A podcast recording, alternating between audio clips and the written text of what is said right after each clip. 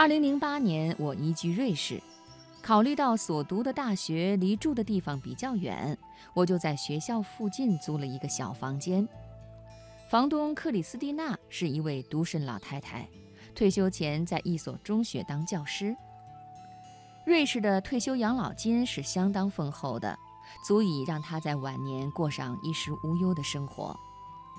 但是令我不解的是，她居然找了一份工作，这份工作是照顾一位八十二岁高龄的老教授。我就问他，是不是因为钱才去工作的呀？他的回答让我十分意外。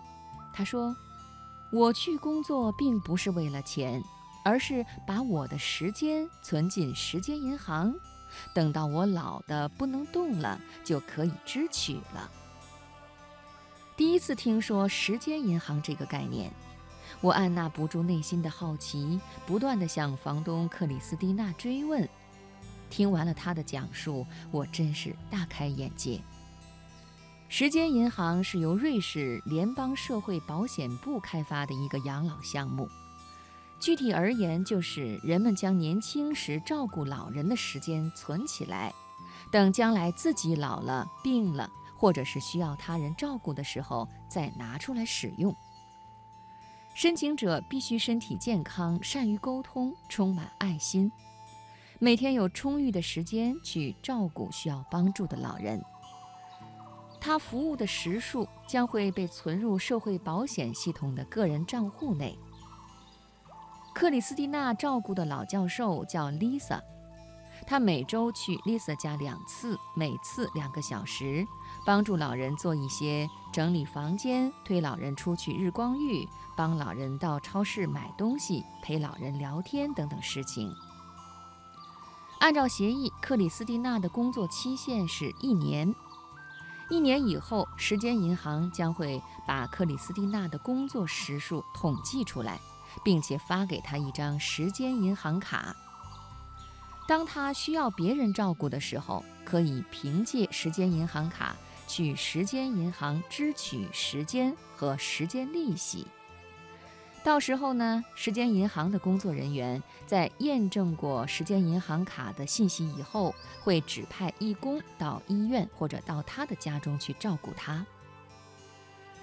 如果克里斯蒂娜在去世之前没有使用完时间银行中的时间，那么时间银行会把这些小时数折合成一定的金钱或者物质，奖励给他的遗产继承人。有一段时间，克里斯蒂娜特别忙碌，而要到 Lisa 家去的时候却是神采飞扬。每次回来以后，她都会跟我讲一些她和 Lisa 在一起的经历，从语气中我就能够感受到她的愉悦心情。就这样，克里斯蒂娜一做就是一年。我以为一年下来她会结束这份工作，而她却向时间银行提出来再干一年的申请。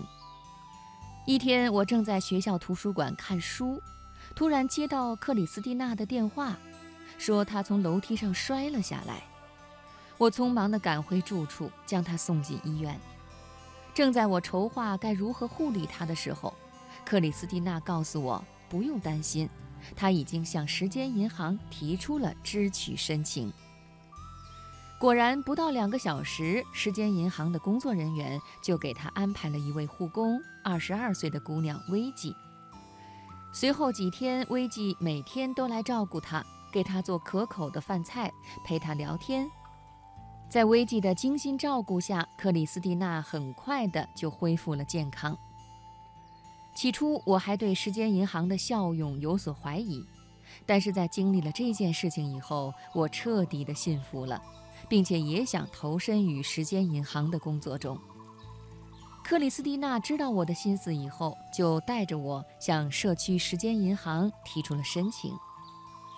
负责人详细的向我讲解了时间银行的宗旨：用自己支付的时间换取别人的帮助，而银行是时间流通的桥梁。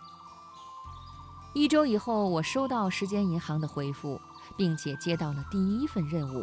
帮助一对瑞士夫妇欧仁和莉莉亚学习中文。这对夫妇十分幽默，跟他们相处，与其说是工作，不如说是在放松心情。由此，我也理解了当初克里斯蒂娜对时间银行的工作如此积极的原因。通过做时间银行安排的工作，我的业余生活丰富起来，也认识了许多的伙伴。他们当中有和我一样的年轻人，也有老年人。我发现这里的老年人能和年轻人打成一片，看上去非常的有活力。时间银行每年都会召集参与者举行一次大派对，参加派对的老年人时而唱歌，时而跳舞，玩得不亦乐乎。时间银行在改善他们晚年生活的同时，也在他们的晚年生活当中注入了年轻的活力。如今，在中国，空巢老人的数量在不断增加，已经逐渐成为了一个社会问题。瑞士的时间银行对我们来讲，或许呢，可以说是一个很好的借鉴。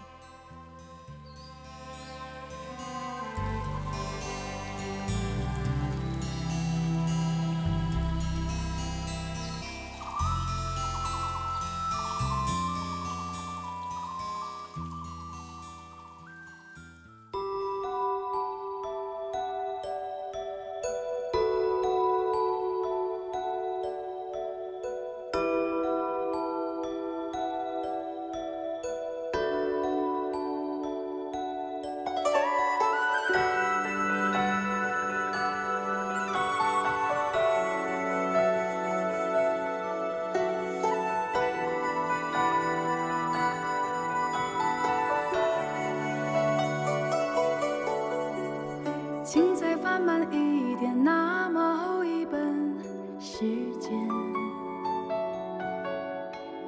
我想每手牵手在故事里做一个伴，像是人般孤单，与岁月彻夜